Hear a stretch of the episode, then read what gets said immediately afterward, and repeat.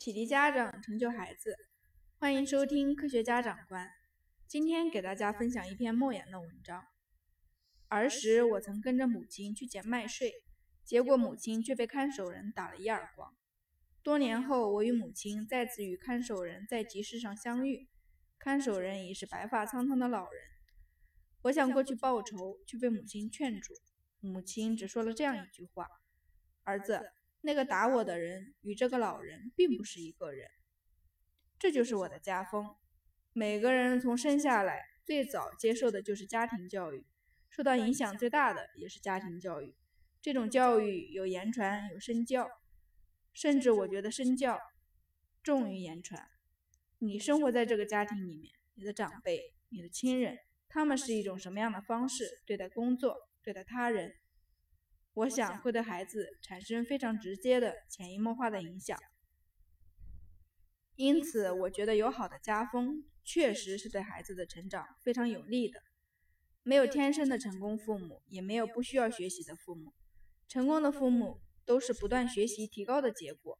我接触过这么多的杰出的父母，没有一个是轻易取得教子成功的。一位优秀的母亲甚至说，很多人都认为我很轻松。说你的孩子那么优秀，根本不用管。殊不知，我连晚上睡觉其实都有一个眼睛是睁着的。好母亲防患于未然，而不合格的母亲是孩子的问题已经很严重了，甚至老师都已经找孩子谈话了，他还没有意识到问题的存在。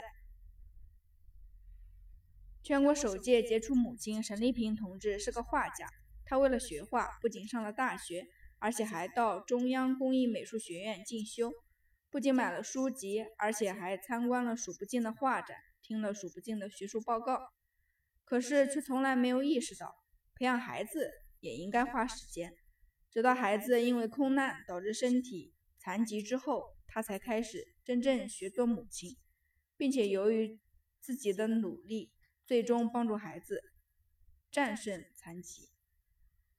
进入二十一世纪，信息社会对人的素质要求越来越高，任何岗位都要求培训考核，但似乎只有生养教育孩子不需要培训，好像自动就会上岗，而且永远不会下岗。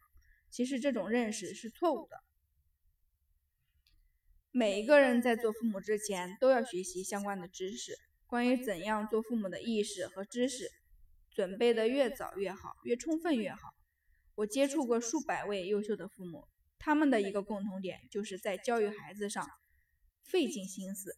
有些人可能会说，有那么多的父母大字不识一个，能教育出好孩子吗？其实文盲并非不会教育，这些父母同样是教育孩子的高手。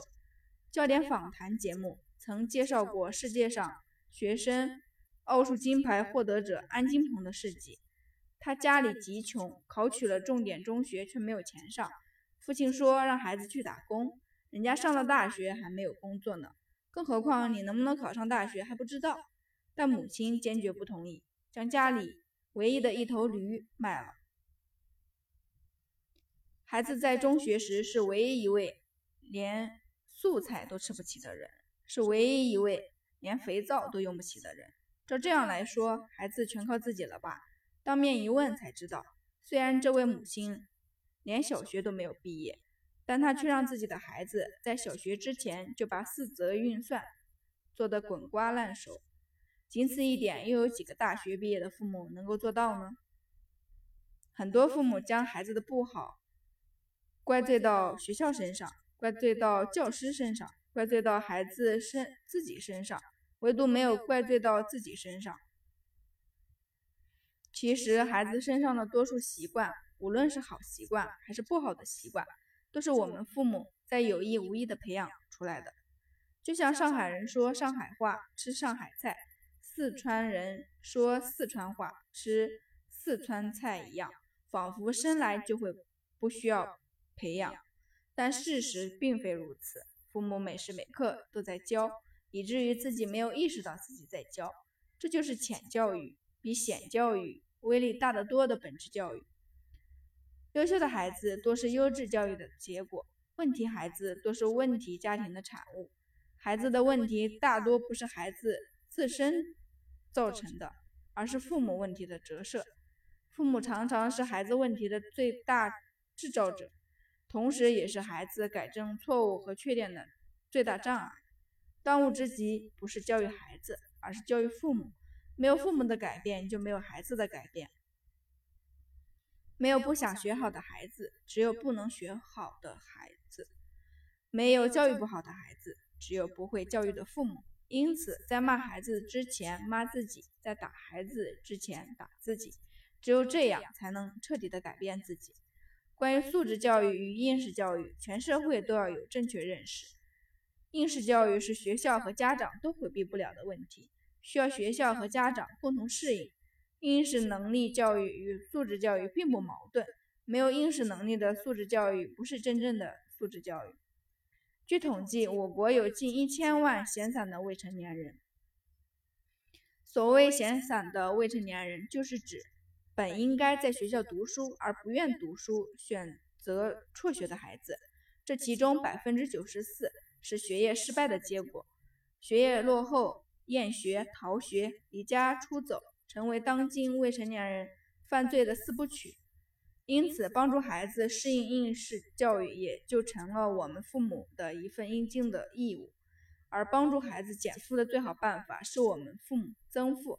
就是我们父母能够成为孩子的导师，好成绩当然是学校老师带出来的，但在应试教育竞争如此激烈的今天，这些好成绩正越来越多的浸透着父母的汗水。对家长来说，普遍存在一种困惑，那就是同孩子难以沟通。进入青春期的孩子与进入更年期的母亲的冲突更多，不仅是因为处于内在的心理动荡期。更重要的是，两者的外部压力都很大。孩子面临的是升学的压力，母亲面临的是事业的压力，这就更需要加强沟通。优秀的父母在这方面大都做得很好。他们良好的沟通来源于自觉地遵循了以下这三条原则：倾听就是让孩子把话说出来，并且听懂孩子话里的真实意思；理解就是站在孩子的角度想想是不是有道理。结果往往都是有道理的。建议就是有道理，孩子不一定就能采取正确的行动，因此父母这里应该给予建议。在这三个步骤中，倾听是父母们做的最差的。每个孩子都是伴随着问题成长的，每个父母也都是伴随着问题成长的。不碰到问题的孩子是找不到的，不碰到问题的父母也是找不到的。关键是要像那些优秀的父母们那样，能够静下心来，找到解决问题的办法。智力不是最重要的，比智力更重要的是意志，比意志更重要的是胸怀，比胸怀更重要的是一个人的品德。遗憾的是，现在对品德重视的人不是越来越多，而是越来越少了。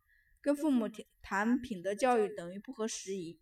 至于说到一个人的胸襟和抱负，更是我们父母们最不愿意听的海外奇谈。因为跟当下的考试分数无关，而其实这些正是一个人成长中最重要的。我们看人物传记时，常常都会对人物幼年时的不同反响留下极为深刻的印象，原因就是这种成就动机对一个人的影响巨大。意志、胸怀、品德等这些最重要的因素，不是通过父母的说教等显教育就能产生效果的。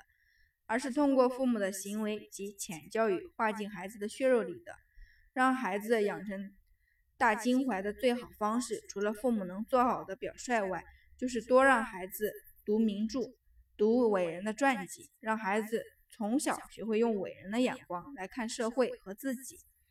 好了，今天的内容就给大家分享到这里。如果你想加入家长交流群，如果你想获取更多学习资料。